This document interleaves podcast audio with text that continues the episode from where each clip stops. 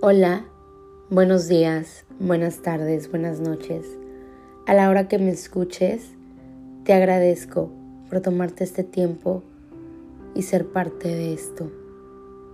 Gracias por permitirme estar en tu espacio. Creo que el episodio pasado lo hice muy mecánico, ni siquiera saludé, agradecí o me presenté, pero abro este espacio para hacerlo y pues nada, mi nombre es Blanca Lisset Martínez González, tengo 21 años, soy estudiante de Derecho y hago esto por hobby. Me gusta escribir y la verdad es que soy muy profunda. Entonces, este tiendo a analizar y profundizar los temas que, que, me llegan o, o, que me han marcado, vaya. Entonces, eh, estaré hablando de eso, de, esos, de ese tipo de temas, de ese tipo de cosas. Y pues nada, de nuevo gracias. Y voy a empezar con este nuevo episodio. Mm, en el pasado hablaba del miedo al que dirán y cómo por la necesidad de pertenecer oprimimos la personalidad. Y es que los seres humanos nos hemos escondido en un mundo de máscaras que vamos construyendo de acuerdo a lo que creemos nos va a funcionar. En mi caso, yo fui una niña rechazada. me hacían sentir menos. Nunca me iba. Siempre me quedé en la espera de la nueva humillación me quedaba por lo poquito que me daban. Me quedaba porque ahí quería pertenecer. En mi familia no había amor, confianza o respeto.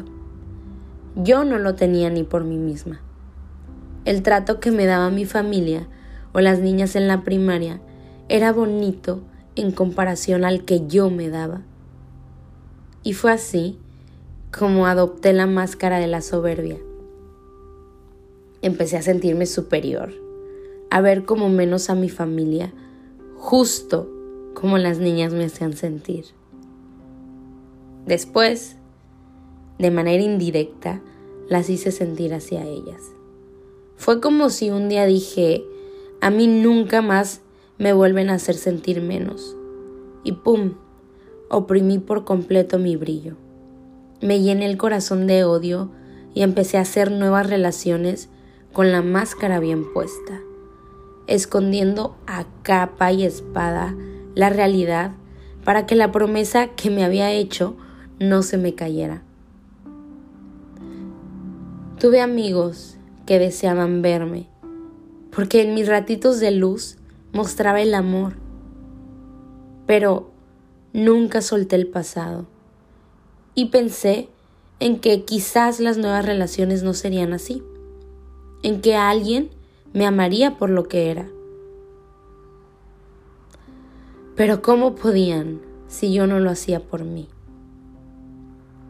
Tuve una relación y aún en un contexto de amor y confianza, no podía quitarme la máscara. Yo me sentía menos y a huevo él no me iba a hacer sentir así. Mejor lo hacía sentir que no era suficiente. Qué horrible, ¿no? Porque aunque no deseé ser así, yo decidí hacerlo. Hoy soy consciente y puedo abiertamente quitarme la máscara, mostrarme vulnerable y mostrar mi autenticidad. Pero, ¿y tú? ¿Por qué quieres engañar? Que no te deja ser tú. O quizás ni siquiera te has dado cuenta que lo que ocultas es lo que te tiene reprimido, lo que te tiene infeliz, lo que te tiene insatisfecho. Pero sabes bien que no eres libre, que tú mismo tienes ese algo que había en ti y te hacía sentir amor por muchos, pero un día se apagó. Recuerdo que de niños podíamos jugar muchísimos y divertirnos todos. Hoy se hacen bolitas distintivas y en las mismas bolitas hay jueces, los más envenenados, los que tienen que cumplir el estereotipo o a los que tienes que cumplirles el estereotipo. No te culpes, no te victimices, trabaja en ti. Conozco a una mujer que no tenía muchos amigos, no era reconocida en sociedad.